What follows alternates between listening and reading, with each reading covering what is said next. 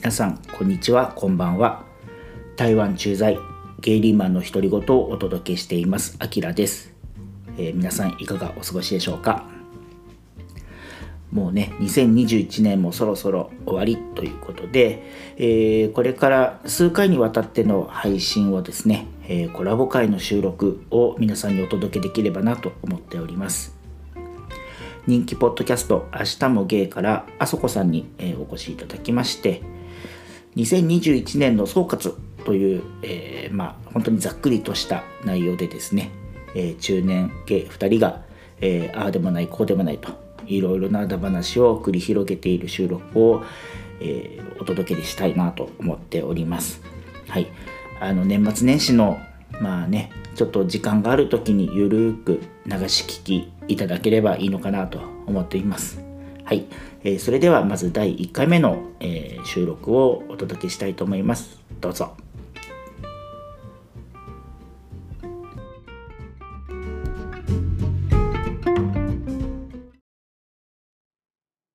はい、やってみたいと思います。はい、よろしくお願いします。よろしくお願いします。今日は、はい、えー、明日明日もゲイから、えー、あそこさんにお越しいただいて、だらだら喋ろうかなと。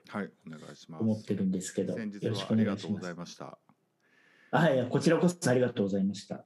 なんか、だらだらですいませんでした。いや、本当はあの二つに分けてですね、音声ファイルをで、はいお互いの番組であの配信してもらうようにお願いしようと思ってたんですけど、編集しだしたらなんかもう全然あのアスゲーだったのね。それで。全然、いや、全然いいんですよ。あほんの、と形だけちょっとあの渡してっていう感じであの録音失敗したりもしたので ちょっとなかなかうまいこといかなかったんですけどはい全然全然、こちらは全く、あの、はいしなんかゲストとして出演するっていうつもりで喋ってたので、こちらでもらえるとも思っておらず。いやいやなんかねすいませんでした。ちょっと飲んで全然もいいですか？なんかもう飲んでたよね今。もう飲んでます、飲んでます。はい、はいお疲れ様です。お疲れ様です。あそこさんっていつも何飲んでんですか？いつもは僕家では飲まないんですよ。あので大体えっ、と外ではビール飲んでうん。あともう焼酎ですね。酎ハイ飲んで、うん。えっと、飯食う時もですか？うん。飯食う時が大体。で今ゲーバーとか行くと大体もう焼酎うん。の。ボトルとかなんで、まあそれを飲んでるって感じで。はい。もう焼酎のあのほらゲーバーに入ってる焼酎ってもうほとんどねあのアルコールないようなもんやからあの。いやいや、あるけど、あるけど、なんか大体今月の20%か25%かでしょ。うん。大体ね。だからもうあんなんねっていう感じで飲んでましたね昔は。もう最近全然。はい。全然。なんか、えいつだったかな？東京でゲーバー、もう僕もう3年行ってませんけど、うん。なんか、今日、もともとほら、今日月うんしか選択肢がなかったのが、うんなんかいろいろ増えたじゃないですか。チャミするとか、あとなんか、ブルーのボトルのなんか名前忘れちゃったな。ああるあるなんか大阪ってもう今日月1本ですか？さまだ。実は僕入った当時はまだ焼酎入る前だったんですよだえからっていうことは、あの、ウビイスキー。か OP か、うん。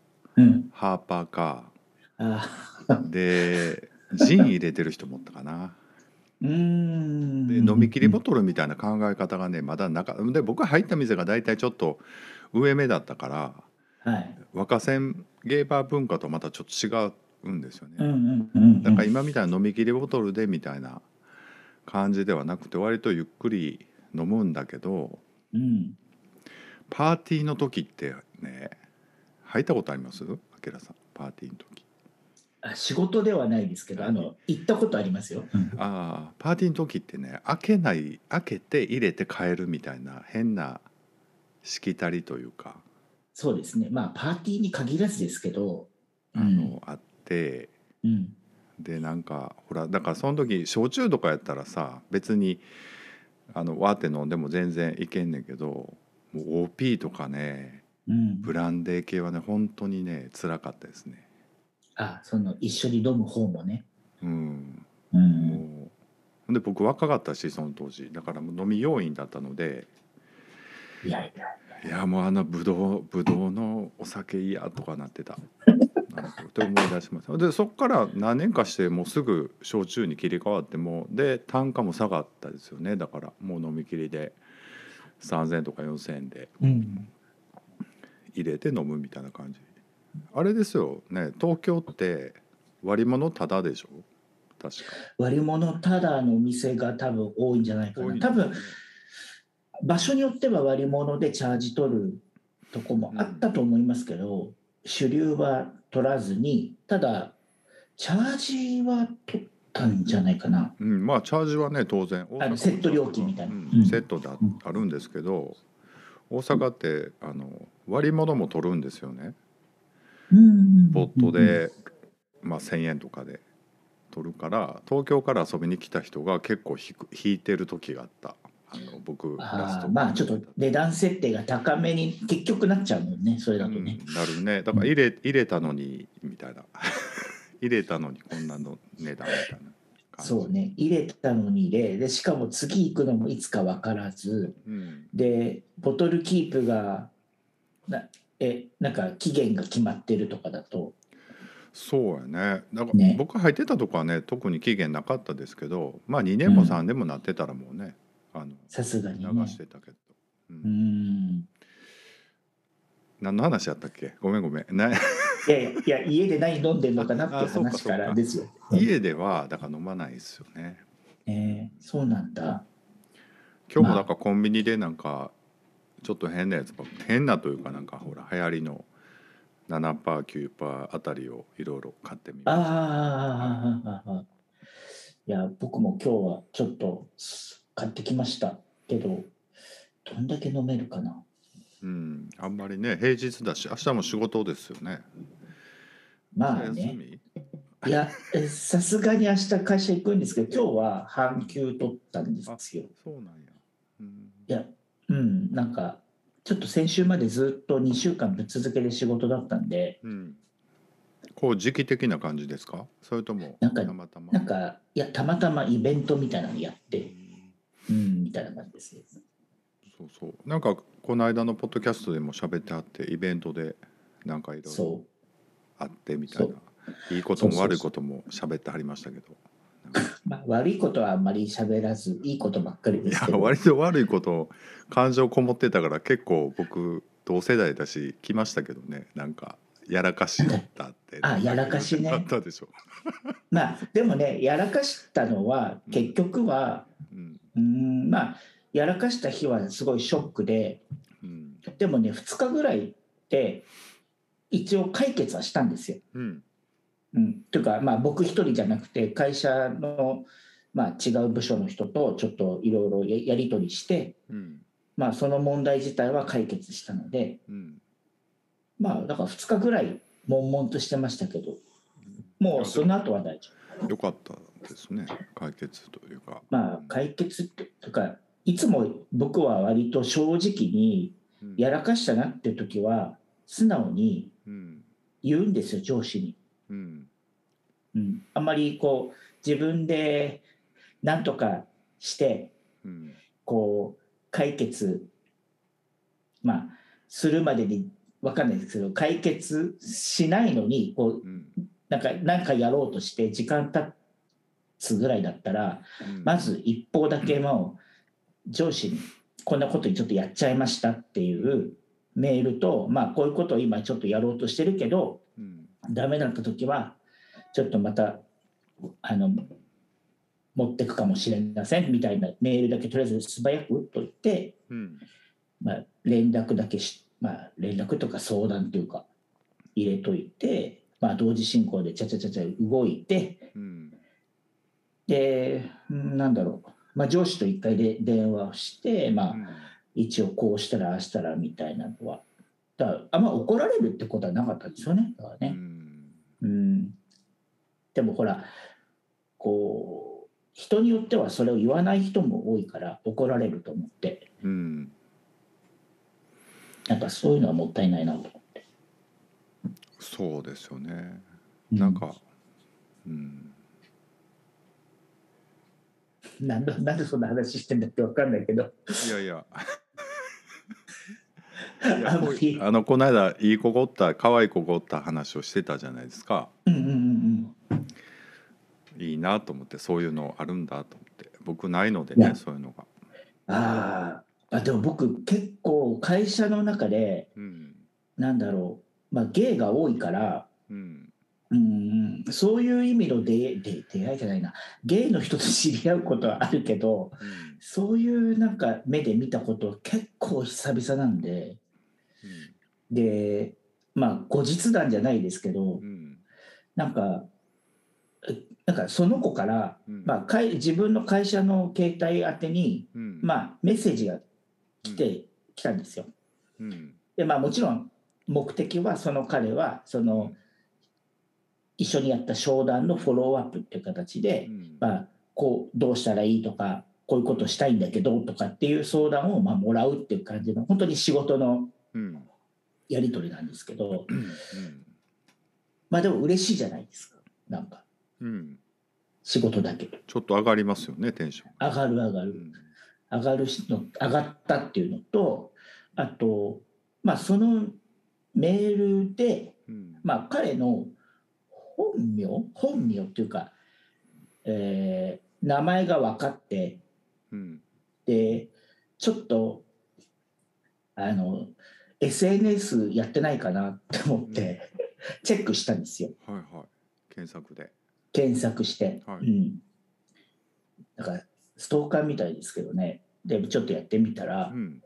もう驚いた。なんかね5万人もフォローがいるうん。で読み通り彼もゲイだったんですか？それは。あその SNS でゲイかどうかっていうのはちょっと分かんなかったけどあじゃあ違うんじゃないですか？いやでもフォロワーにあれフォロワーの中に共通のフォロワーあ僕はフォローしてないんですけど結局はね、けど彼をフォローしている人たちをが誰っていうのはまあ一応見えたりするじゃないですか、はいはい。であゲイの人がフォローしてるんですよたくさん、ああたくさんね。うん、だからあこれなんていうのかな。多分そうだろうな。あじゃあゲイですね。多分ゲイですね、うん。あ多分、うん。あんまりでもこういう話するとこうアウティングっぽくなるじゃないですか。ちょっと、そうそうそうそう。だからうん。なかなか気をつけないといけないですよね、そう。まあだから、おじさん二人の妄想だと思ってね。妄想。ですけど。そう大丈夫。あの別に。名前を言ってるわけでもないしまああの多分でもね、なんか原理主義者の人はさこういう発想自体が危険だからみたいなね、うん。言い方をする人もいるじゃないですかやっぱり。まあねうん。すいません。もしこれを聞いてる方がこなんか、えーそういうふうに思ったらごめんなさい、ささやかなね妄想なので。そう。別に何かをしようなんて本当に思ってないから、本当にネットに公開されている情報をねちょっと検索してしたら勝手にこうこのこんな人もフォローしてますよって見せられてねそう。妄想も広がりますよねっていうねそう。話ですから。あのそのこと何かしたいわけじゃ決してありませんので本いや当にそれはただと思いますよ。いやいや本当本当そう。これあのここれを機に何かをごまかすのやめましょうよ。別にそれはだってそこほそこは何？こう本音でそう実は。埋めていけばいいじゃないですか。だからやっぱり妄想はだってさ妄想はだってデートはしたいよ。けどそれぐらい。それ以上はないな。あでもねもっと分かったのは多分彼氏がいる。うん、妄想というか。でもなんかこう念が強いと引き寄せるっていうのあると思うんですよ。多分。まあでもごめんごめん。ちょっとあれやね。妄想走らせすぎやんね。あきらさんもおるから別に。そうそうええこれがさまそうでまだできて半年なのにさそういう横島な考えはダメよって。ダメというかまあそれをスパイスにねラブラブになればいいんじゃないですか。そういうちょっと妄想スパイスに、うんまですけど。ああの自分のプライベートなライフには全然関わりようないことなのでもうんうそぼそと、はい。妄想だけ。でもなんかこう日常生活でこう何かフックがあって知り合うみたいな経験がどんどんなくなっていってるじゃないですか、うんうんうん。こっち特にこっちはね。ででもストレートも一緒だと思うんですけど結局。ストレートも出会い系バンバン使ってるし。うん。そういうのちょっと残念ですよね。なんかこうきっかけがそのつもり仕事とかなんかちょっとした友達同士の集まりでちょっと惹かれ合ってなんか始まる恋愛みたいな方が面白いのかなと思ったりもするしなんか彼氏募集とかやりもくでっていうのを前提でこうリーチは早いと思うんですけど積も上がるの早いと思うんですけど、なんかねうん。こう手間かけた方が楽しめるのもあるのかなと思ってそういう意味ではこう今回のほらアキラさんの経験ってなんかこう妄想が膨らむよねなんかね。いやこの仕草とはもうだっかの目線はてこうじゃないのかみたいな。そのいやなんかねこうこう妄想をね膨らませるこう会話が多かったんですよ。その商談の場で。はいはいい。やそのお客様がいて、まあ、そのスタッフの彼がい、て、うん。その2人がすごい仲がいいからよく遊んでるっぽいんですよ。うん。だからそこに遊びにおいでよとか一緒にねとかなんか一緒に遊ぶとか飲むとかなんか飯を食うとかうん。なんかもちろんそれはビジネなんていうんですかビジネス上の会話だってことはもう120%分かった上でだけど妄想もあこの子ともしそうやって3人とか4人とかで遊ぶのがきっかけでうん。その後に何かあったらいいなとかそういう妄想は広がりましたよ確かに。うん。うん、けどなんか、まあ仕事仕事っていうの大きいもんねでもねやっぱりね。仕事が挟んでるっていうのはちょっとね、なんか全然僕別のあの逆のパターンの話してもいいですか？うん。なんかもともと、えっと、会社のゲイのうん。子が紹介してくれた、うん。えーゲイの人がいてうんもう2年ぐらい前だと思うんですけど。はいはい。で割とまあ僕の結構タイプな顔立ちの人で、うん。まあでもこう後輩の人から紹介してもらったって体があったんで、うん。まあ最初は紹介だけで終わって。うん。でそこから半年ぐらいしてからかな。うん。なんかセッティングしてもらってなんかみんなで飲む機会があって。うん。ででも後輩は気を利かしてうん。なんかさーって一杯ぐらい飲んだらじゃあ僕たちもう先違うとこ行くからあと2人でみたいな。で2人だけ残されて。はいはい。でなんかその日はなんかその後なんかちょっとクラブみたいなところに連れてかれてその帰りね。うん。でなんかちょっと軽い接触はあったんですよ。エッチまではなかったんだけど、うんでまあそんなのが1回2回あったんですよその彼と。うん。毎回軽い接触はあるんですか？そうそうそう軽い接触はあるけどまあエッチまではいかないけど軽い接触があるっていう、はい。まあちょっとこういいあある意味こう妄想もあ広がるしはいはい。まあでもどっちつかずみたいな。でその1年後に彼が僕の会社に入社してきたんですよはいはいはい。そういうことあるんですね。そう。まあ同じ業界の人だったんでね。はいはいはいはい。うん。でへお互いに別にそかその彼がうちの会社に入社する前に何があったかなんてお互い大人だからーうん。別になんていうの？そんなことアウティングすることも全然ないから。うん。うんまあ何事もなかったように、はいうん、まあでも今でもまあ会えばまあ顔合わせれば挨拶もするしちょっと話はするけどうんでも逆にもうその軽い接触みたいなのはもうないよなって。あそのあきらさん的にはやっぱりこう職場っていうのと分けたいっていう思いがあるの？やっぱり。僕がこうその人たちを束ねるし、まあ、立場的なうん。形で今仕事をしてるからうん特定の人をこうなんていうのかな優遇してるっていうふうに思われちゃうような行為はしない方がいいだろうなっていう。うんうんその例えばオフィスの中でうん。僕とこうなんていうんですか？その関係があまりない人とうん。例えば恋愛関係をするっていうのとはちょっと違うかなと思ってて。なるほどね。結構近いところに入ってきたんですね、じゃあ。そう僕がそのセールスを取りまとめるような仕事をしてるんで、うん。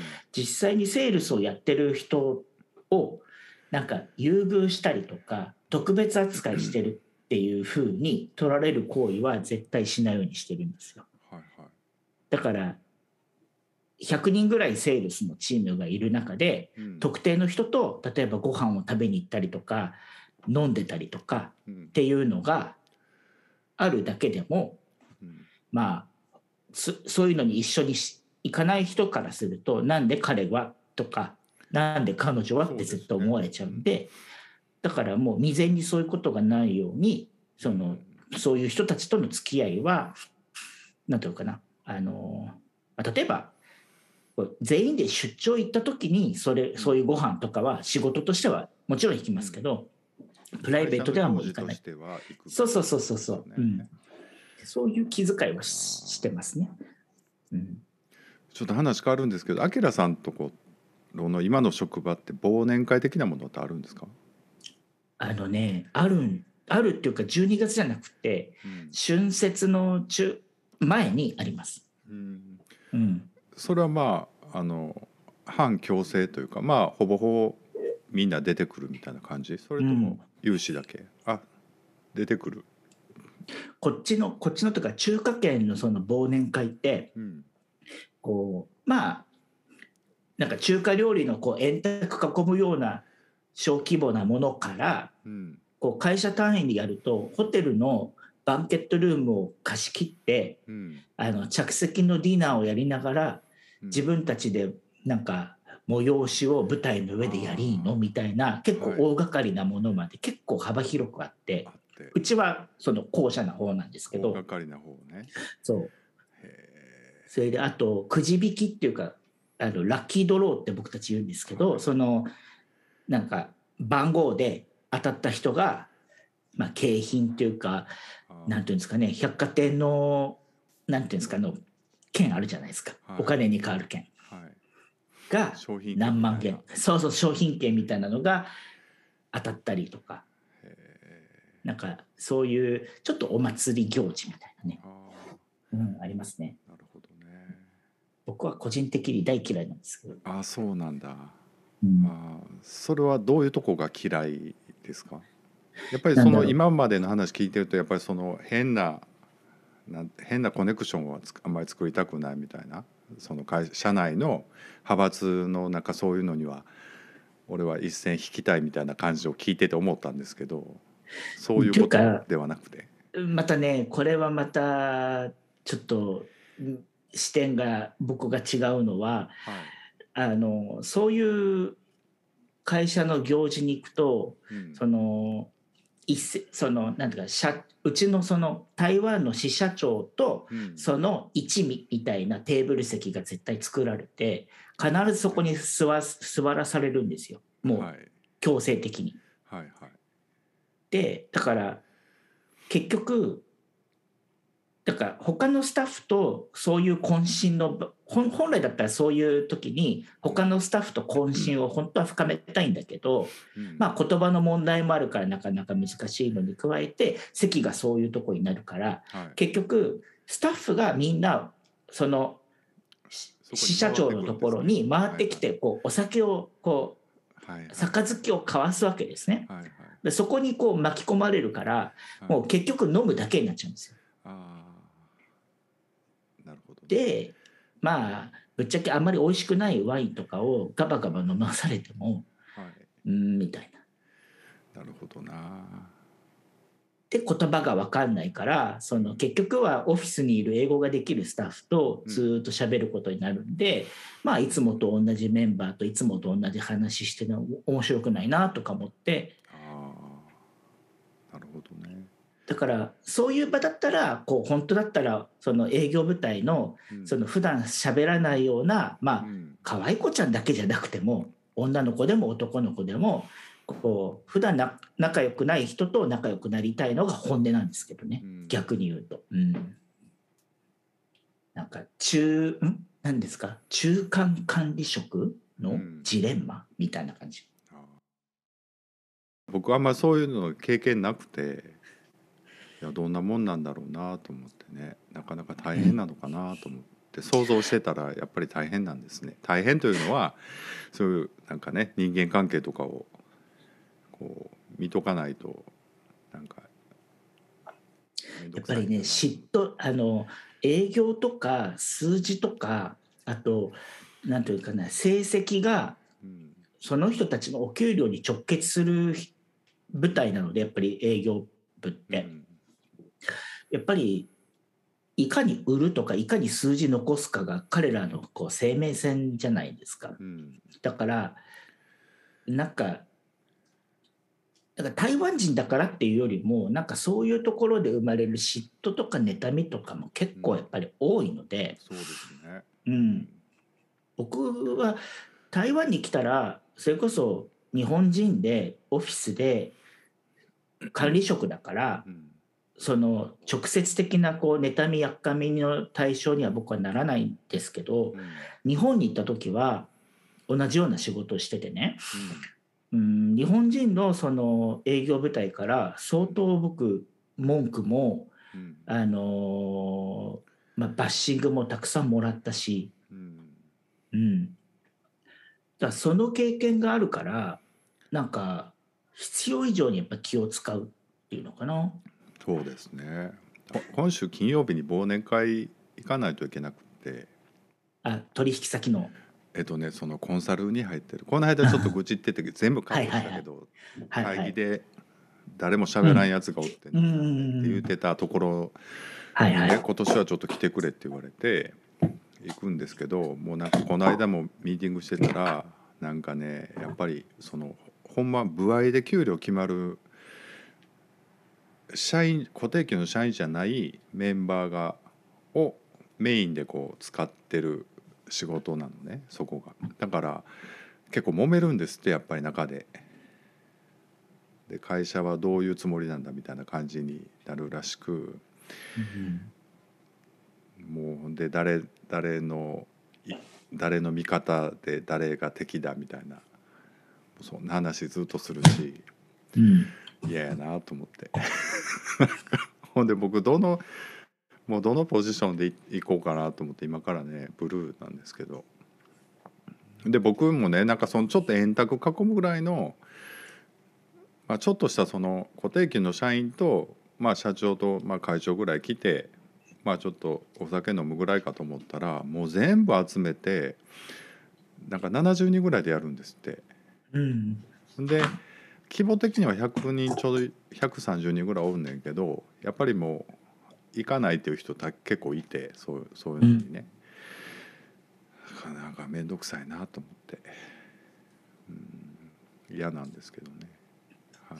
もう今の時代忘年会なんかなくたっていい？本当うに。ん。でもなんか去年はコロナでしなかったらしいんですけど今年はなんかしたいっていう話になりっていう。まあね昔からのね人はね忘年会がね一つの行事だと思ってるから。そうですね。だから僕より上の人たちばっかりなんですよねその固定給というか。あのうん。管理職の人たちが。だからまあそういう感覚でやるんだろうけど。うん。わかるわ。行きたくないわ。いやでもねちょっと観察したい気はするんですよだから僕ほらアキラさんみたいなその会社に入ってないからちょっと微妙な観察者の立場でもあるんですよねなんかね。うん。うん。ただ若干その派閥争いに巻き込まれそうになってて今。だからそれが嫌なんですよね。まあでもそれで社長側っていうか管理職側についたらまああの現場部隊からはソース感でしょうね。そうでしょうね。まあ完全今でもそのもう向こう側の人って扱いではあるんですよ。言言っても。うん。その向こうが僕をひ引っ張ってきて入れてるから別に現場はあのそんな俺らは俺らのやりたいようにやんねんけどみたいな感じだとは思うんですけど、なるほどね。うん、難しいよいろんなキねそれは。ーワードが好きでしょ？都市に行った人って。DX とかさなんかその、うん そのそういう。分かってて使ってるか分かんないけど。そうそうそう。じゃあ12月はそんな感じなんですか？忘年会とか飲み会とか結構多いんですか？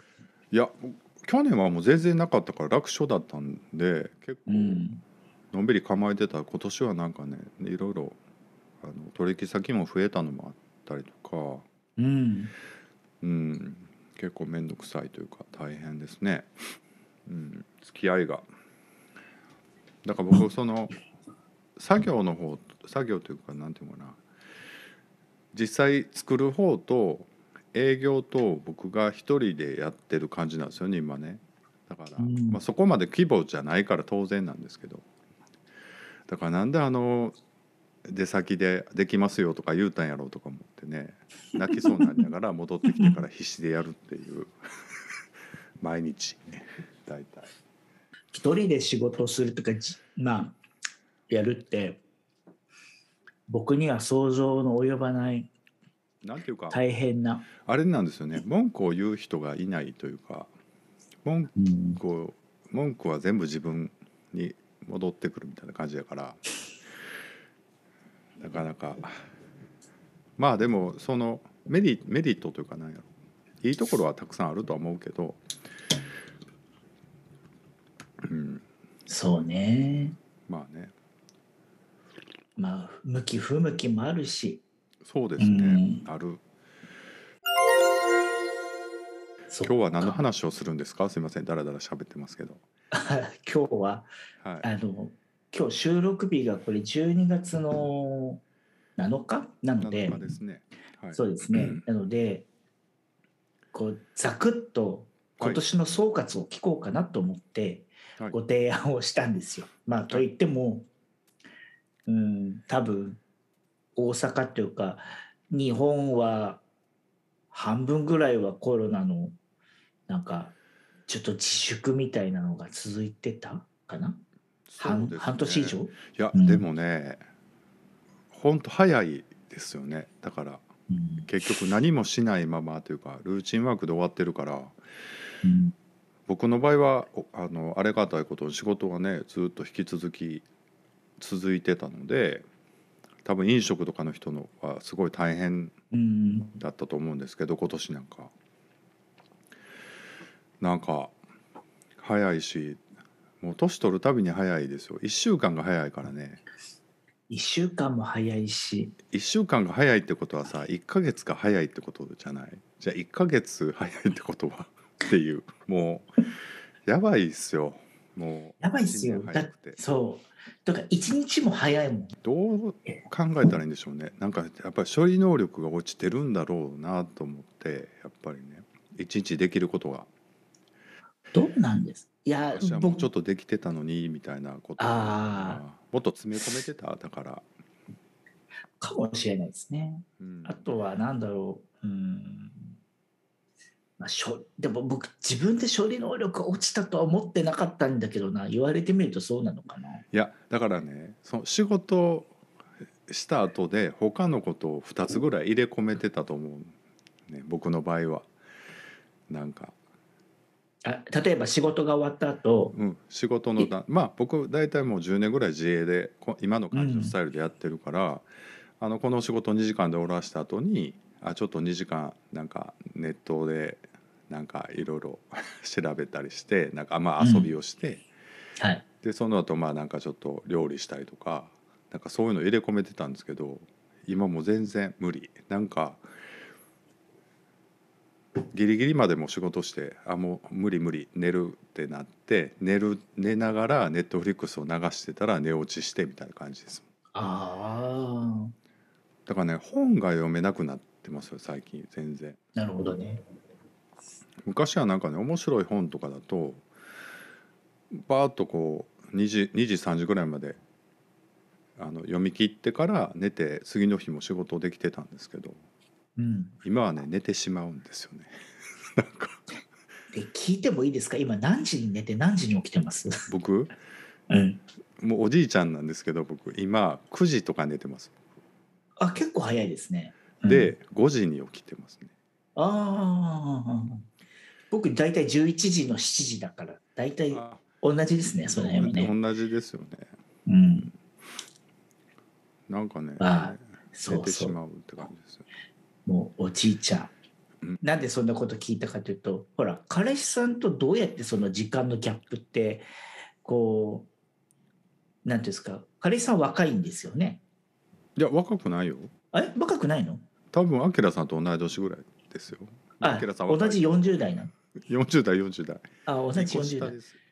あじゃあそんなに時間のギャップないんですか？その例えばあそこさんが9時に寝ても。あギャップある。だからあの向こうは2時ぐらいまで起きてるんですよ。それめちゃくちゃ元気じゃないですか。うん。ででも起きんの10時とかなんですよ向こうは。であの向こうはフレックスっていうかなんかあの裁量で出勤できるうん。ポジションなんですよね、あの人ねだから昼前ぐらいに行ってうん。で夜9時とか10時ぐらいまで仕事して帰るうん。感じらしい。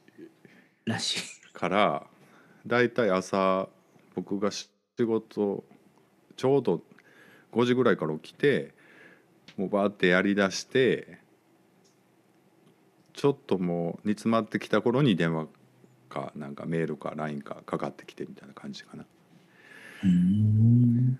うん、起きたみたいな。おはようみたいな。感じ、愛らしいな。いいな。うん。いいな。多分ね若い時に付き合っ若い時の付き合い方だったらそこでなんかいろいろ思うところあったかもしれないですよね。なんかこういう付き合い方したいとか思ってる年頃だとうん。なんかでももうそれぞれ自分のライフスタイルが確立してから出会ってるから別にええんちゃうっていう感じ？会う時に機嫌良かったらお互いにね良かったらいいかなっていう感じですよね。うん。いや同世代だっていうのがちょっと想定外だったからそうなんだと思って、うん。なんか若いずれてんの？一回り違うからね。生活のリズムが時間帯が違うからなんか向こうはそんな早く寝ないしうん。こっちは疲れてるから早く寝たいし。うん。だから結構ほっとくんですけどどうぞネットフリックス見てていいよみたいな。ああ寂しいね。でも向こう彼氏からすると。うん。なんか、でもそのまあ疲れてるから寝たいのとうん。あんまり僕その最近ネットフリックスにあんまり興味がないんで、うん、ななんとかなあの一日中仕事でパソコン使ってとかやってるとうん。もう目が疲れちゃって。うん。でこの間の老眼の話じゃないけどうん。まだちょっと何もまだ老眼のなんていうんですかえー、眼鏡もコンタクトも何も改善してないんではい。とにかくまだ疲れたままなんですよ。うん。だそれで追い打ちかけてネットフリックス見ようって言われてももう目が疲れてるからうん。内容云々まずテレビの画面とか見たくないって、うん。でかつその見てるのが台湾のとかだと、うん。あまあ、台湾もそうだし韓国ものもそうなんですけど、うん台湾のネットフリックスに僕が入ってるからうん。あのこう音声日本語字幕中国語みたいなのが結構少ないんですよ。はいはい。字幕は出せるのでも。字幕は中国語が出せるんですよ。出せる。日本語はないんですかじゃ日本語は音声だけですね。あ音声だけか。うん、だから必然と日本語の日本の作品とかうん。あとは本当に有名なまあそれこそこの間のイカゲームとかうん。は日本語音声中国語字幕とかはできたんですけど、まあそもそも僕はあまりバイオレンスもの全然好きじゃないんでうんなんかうん。そういうのから、あもういいよ見てていいようん。って僕はもう早々とあのもうベッドで寝てるみたいな。まあでもいろいろデートには行ってるでしょ、うん。いろいろ話、うんうんうん。ね。だからいいと思います言ってますよ。まだね付き合い浅いのでいろいろ行きたいなって。そうですね、うん。うん。いいですね。いいですねっていうかまあいいよね。だからいや台湾でデートとか楽しそうやなと思って車あったら特にいろんなとこ行けるから。ああまあねそうね。車があったらそう。だからなんか買おうとかさすがにね買おうかなと思ってもみんなに止められるんで、うん、うん、まあレンタルぐらいですけどね。そうですよね。まあ買うとねっていう気はしなくもない。なんかわかんない。とにかく高いしはい。買うと、はい。うん。うん。あと駐車場も高いし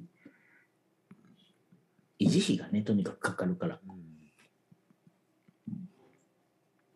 なんか台北の北側に恋人たちのブリッジみたいなのあります？ライティングする。あると思う。そこ行なんていうか忘れたけど。今度聞いてみるねじゃあ、うん。聞いてみて。僕昔連れて行かれたことがあってへえと思って。でもそれなんで連れてかれたの？それ恋人だったから？分からへん。なんかそういう決定的なことを聞かないままだらだら遊んでたんで。うん橋橋ね橋。橋うん。うん。多分あると思恋人たちがわーっと集まってましたよ。その時間になると。うでもねなんかいや行きますよ。い行くけどなんか割とそういうのが好きな彼とああ割とそういうのがあんまり好きじゃない僕みたいな感じなんですよ関係性とちょうどいいんですよ。だからそれが BL っぽくて、うん。え？BL っぽいじゃない？そう。あび別に言えるか。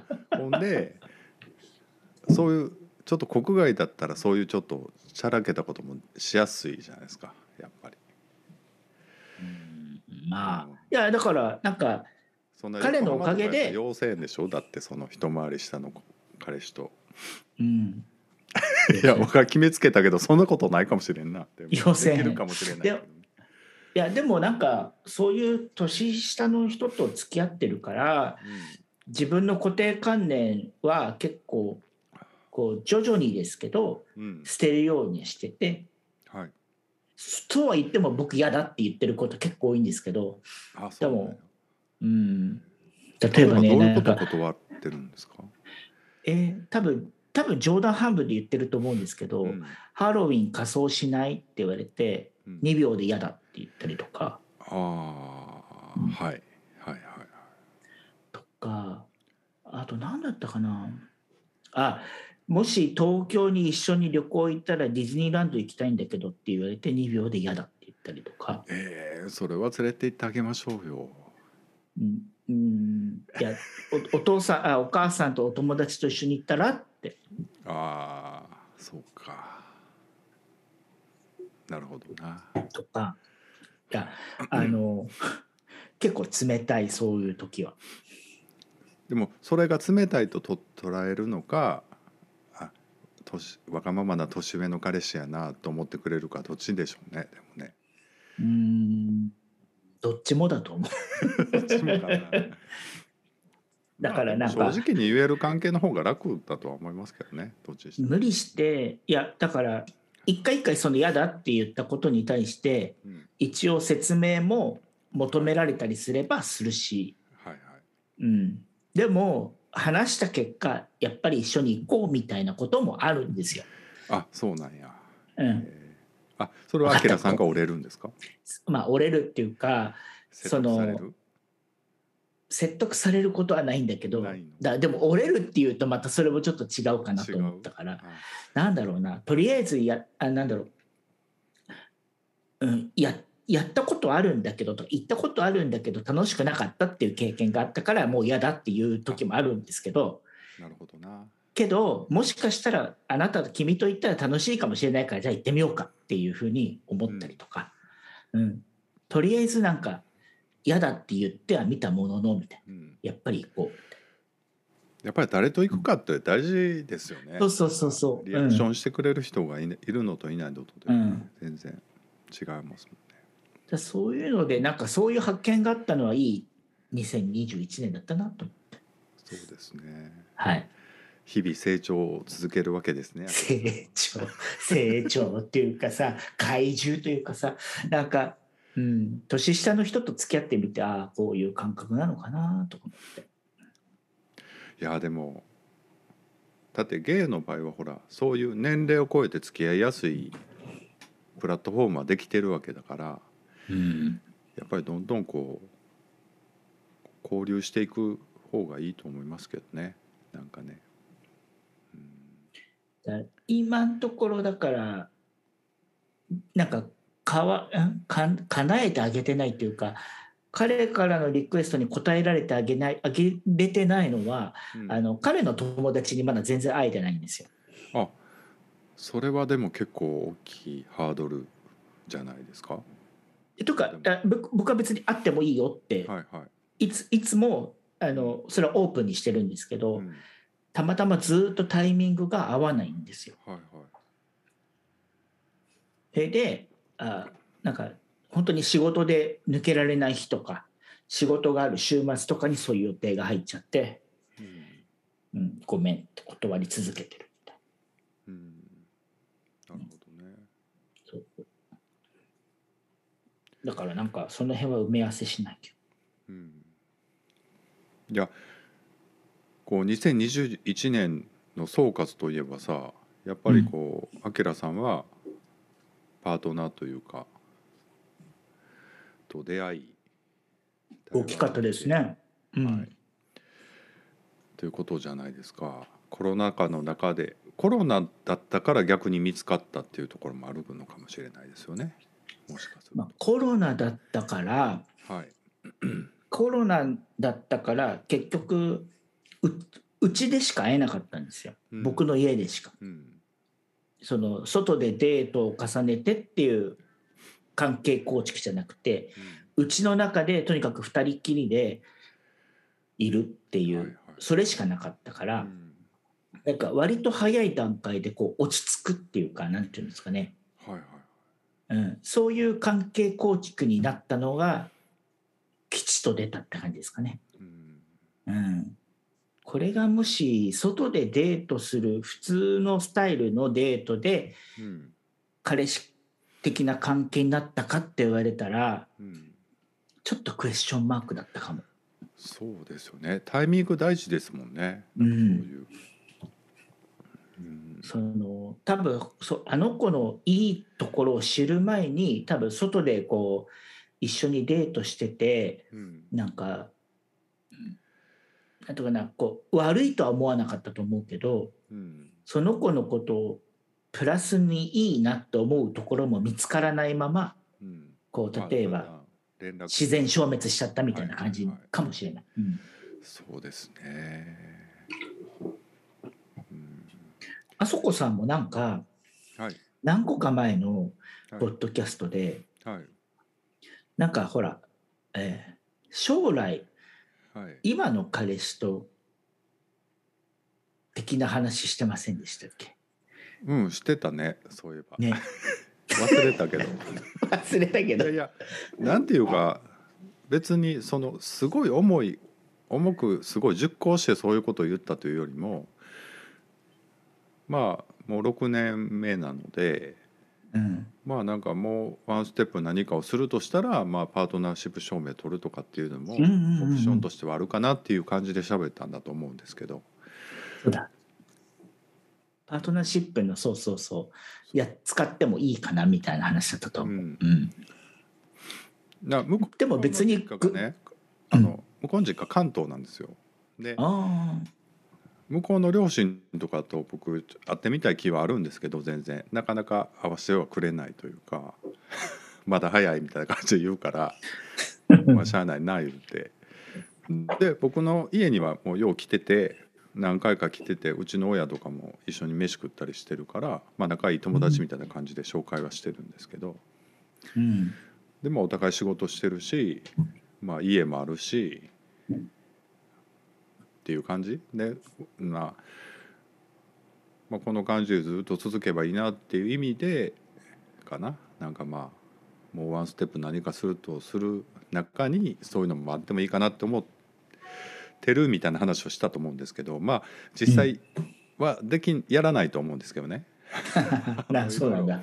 うん、ちょっといろんな事情もあるしまあ。っていう感じかなだからすごいずっと一緒にいようみたいなこう永遠のどうのこうのだから若い時に勢いでこう同性婚披露宴しましたみたいなことではなくうん。まあ別に落ち着いた感じで進めばいいかなと思ってるって感じですかね今は。なるほどね。そう。まあ何があるか分かんないけどね、うん。うん、この先まね。何、うん、どうなんですかね。なんかす僕もそういうこと考えたことないから。今だってまだアキラさんの場合で言うとまだまだこれからいろんななんていうのかな相手の知らないところもどんどん見えてくるフェーズはまだまだこれからあると思うんですけど、うん。いそその今付き合ってることをずーっと続くのかどうかもわからないし、うん、うん、でもなんか変にこうストレートが思思いがちな幻想に縛られることはないと思うんですよだからなんかそのずっと一緒にいないといけないわけでもないしなんかただなんかそういう仕組みとかなんかそういうイベントごとがあったらうまく使ったら2人気分よくなれるんだったら使っていったらいいしなっていうぐらいの感じで僕思ってるんですよね。だからクリスマスとかなんかそういうイベントごととかも若い時結構バカにはしてたんですけど 今となってはね別になんかそれでちょっとふーってなるんやったら踊る踊ればいいやみたいなスキップ踏めばいいやみたいなね感じでは思ってるんで。なんか僕あそこさんのそういうところが想像つかないな。何が？そのスキップしてるところ。そういやう僕そういですいう。よだから。全然。あできないの？だからやろうとしてる。だから昔だからうん。もう何回も喋ってますけど台湾でちょっと遊んでた時はそういう気分になってた。だからさっきもあのそのその台湾に来た時はね。そうそうそうそうそう、ん。だから小琉球でさあのスクーターにケツしてはいはいはい。わーって島回るじゃないですか。あの楽しいよねもう40過ぎてたけど。そうそうう。そうそういやまさにそれですよ僕も。だからそういうのを一緒にやってなんかノスノスタルジーとちょっと違うな。なんか台湾ならではのこうなんか関係性っていうか、あうん。台湾だからこうやって2人でこう何でもないことなんだけどなんか楽しいなって思えるんですよ。スクーター一つで。うん。ああいうのが本当のバカンスというかさあの休暇ですよね。ああいう過ごし方時間の。いやもうダメだなとああいうのもうできないんだろうなと思ってね。思ってます僕いやできますよ。できますよ。いや今でのきますよ。相手とはしないな多分。だからだからあれえもでもね石垣島行けばできるよ。いやだからでもその相手が若かったっていうのもあるんですよ。だからそこそこも大きい。だからあフットまあね軽いし、やっぱりそので向こうほら現地語し現地語というかその喋れるからこう予約とかそういう交渉も全部してくれてたから。ー、うん、うん、もう全くその辺一緒ですよ僕もこの間行った時は。うん。うん、だからすごい明さんはどんなスキップをどんなステップをふ軽やかに踏んでるのかなと思ってね。聞いやだからそれはあのあそこさんがしたことと同じことやってますよそれはあそうですか。うん、けどだけどあのーなんだろう自分が一人で旅行してた時とやっぱりその辺がちょっと違うからうんでしょうね自分が一それは。うん、自分が一人で旅行してきたとしてた時の見てきたものとか過ごしてきたやり方とかとちょっと違うでしょ？うん。だからあの彼と一緒にいることは全然僕は問題ないんだけどそのグレードとかあの質とかは彼ができること彼が今までやってきたものよりはちょっとアップグレードさせてあげたいなと思ってて。うん。だから自分も一緒にいるけどうん。自分もある程度快適な旅にしたいからうん。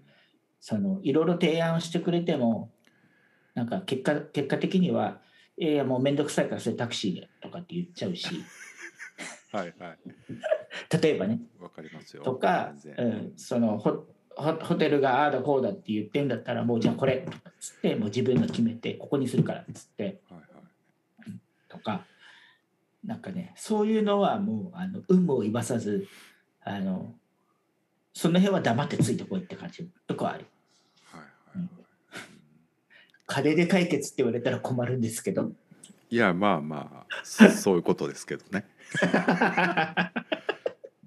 いやでもいいですね。やっぱりそういうの醍醐味だなと思いますね。僕だからね旅行者で行ってるから生活の基盤がもし台北にやったらもっとちもっと違った関係性で続いてたかもしれないし、うんうんうんうん。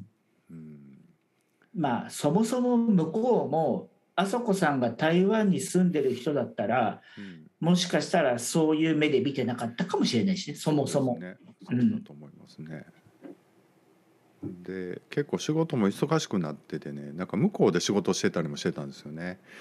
ネットでつないでね。だから俺何してんねやろとかもなんかちょっと思思っちゃって、うん、でもさぶっちゃけそのまあちょっとビザのこととかはさておきそういうオンラインとかリモートで仕事できるんだったら台湾で暮らしながら仕事するって悪いことじゃなかったりするんですけどね本来はね。うん、ちょっと考えちょっと調べたりもしたんですけどね。でもそこまでの相手ではなかったのかな。要するにまあ結論を言うと、うん、うん。そうそうそまあでも男ありきのう、うん、移住はまず失敗するから。まあね。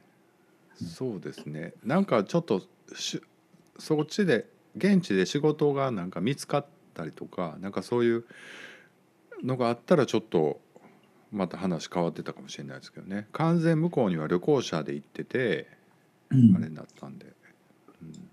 あでも今は、うん、でもあの日本の仕事しながらでも住んでる人もいたりしますよ。そうでしょうね、うん、まあその当時はねだからもう8年7年ぐらい前かな、うん。8年前78年前になるのかなもうね。うん。だけど、その時はまだそんな感じの仕事多かったんですけど今結構ね、現場であの作業みたいな実際現地に行くみたいなことが多いので、ここ何年かは結構増えてきて、なるほど。そういうコンサル的なやつも増えてきたんでねなかなかネットだけっていうのは今難しいんですけど難しいんだ。ううんん、そうですねそうね。まあまあまああのあれやけどねもう今相手おるしね別にそんな話は いや、妄想だから妄想。妄想妄想。うん、妄想、妄想。